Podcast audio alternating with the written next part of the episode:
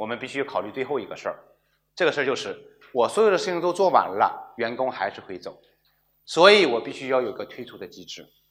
那在讲退出机制的时候，我只告诉大家一个基本的原则，就是无论员工你在什么时间、什么阶段，你只要离开这公司，你都必须把你的集体股权交出来，这是一个基本的原则。除非我的公司上市了，否则哪怕经过五年的时间，你全部行权了，你已经拿到了，你要离开这公司，你也需要把你的股权退回来，除非我同意你继续保留，否则你就必必须把你的集体股权交出来。原因什么呢？原因他离开以后的话，就可能对我们造成伤害。他成为公司的股东，虽然吃的东西又很少，然后跑到竞争对手那儿去了，那竞争对手会把你折腾死。所以原则上，在我们没有上市之前，我们被激励的员工离开公司了，无论什么原因，好的原因、坏的原因，坏的原因就不用说了，都需要把他的股权交出来，也就是说，我们要把他的股权退回来。那我们要解决的问题就是约定好推出的条件。推出的价格、推出的程序，还有一个，所有这些东西都有一个责任。推出条件是什么意思呢？是说，当发生了一二三四五六七八九，其实是这些情况的时候，你就需要把你的股权交出来了，这就是条件。离职，对吧？死亡、判刑、跳槽等等。发生这些情况，你就需要把你的股权交出来，或者说退回来。这个东西我们需要列个清单，把所有能考虑到的话都考虑进去。当然，他退出的条件就跟我们合伙人之间的也是一样的，可能分不同的情况：主动的、被动的、友好的、不友好的。不管怎么样，都是出发的这个条件是我需要你退出。那第二就是你退出了，我把股权收回来。无论我原来代持的，还是放在持股平台的，还是你直接持股，那都必须约定好价格。可上课之前我已经举的这例，没有价格的一个严重后果是什么？而且这是有示范效应的。当一个人发现我靠，打工这种方式赚到钱，我他妈也不干了，我离职去打个官司好了，啊，那这是很恐怖的。所以我们约定好价格，那价格它也是会分不同情况下，它的价格是不一样的。友好的推出价格是什么样的？你不友好的推出价格是什么样的？总之来说，我们需要根据不同的情况来约同不同的价格。那这个价格计算的依据是什么呢？就是他已经交付的本金。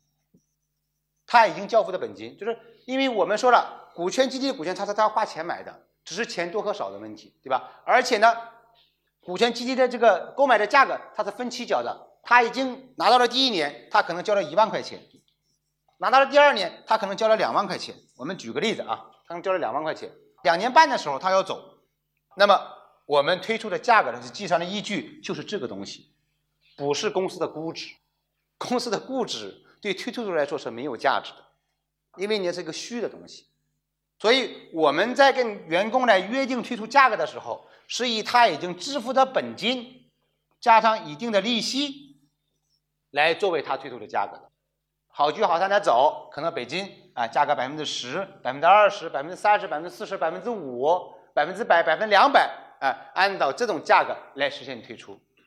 比如说我干了两年，我走了，我交了两万块钱啊，公司要同意我走啊，那这种情况下，公司会认为，哎，我按照每年百分之十的利息，把本金和利息退给你。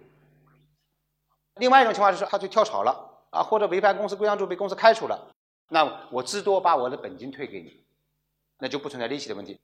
还有的话，让干了五年，全部拿到了，付了十万块钱，公司就上不了市，你没有办法帮他实现资本的套现，那说哎没关系，你走可以，我把本金的百分之一百或者百分之一百可以给你。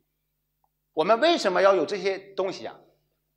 你要知道，这些人想得很清楚，他会说，如果我花钱买，假如我有一天走，我如果没有进行资本套现，我能拿走多少钱？当他认识到你不但有本金的回报，你还有利息的回报，甚至这种利息的回报超出了他的预期，那他对这个事情就会更感兴趣。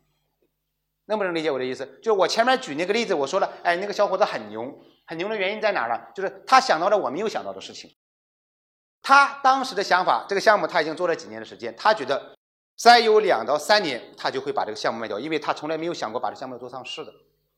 他的想法就是，我再做两到三年，我把它收入和利润做到一定程度，我就会卖，把它给卖掉。所以我对我现在的员工的要求就是，你跟着我一起干两到三年，把这个时间给我维持住，团队维持住，我的目标就能实现。他为了实现这样一个目标，他是怎么来设定那个退出价格的呢？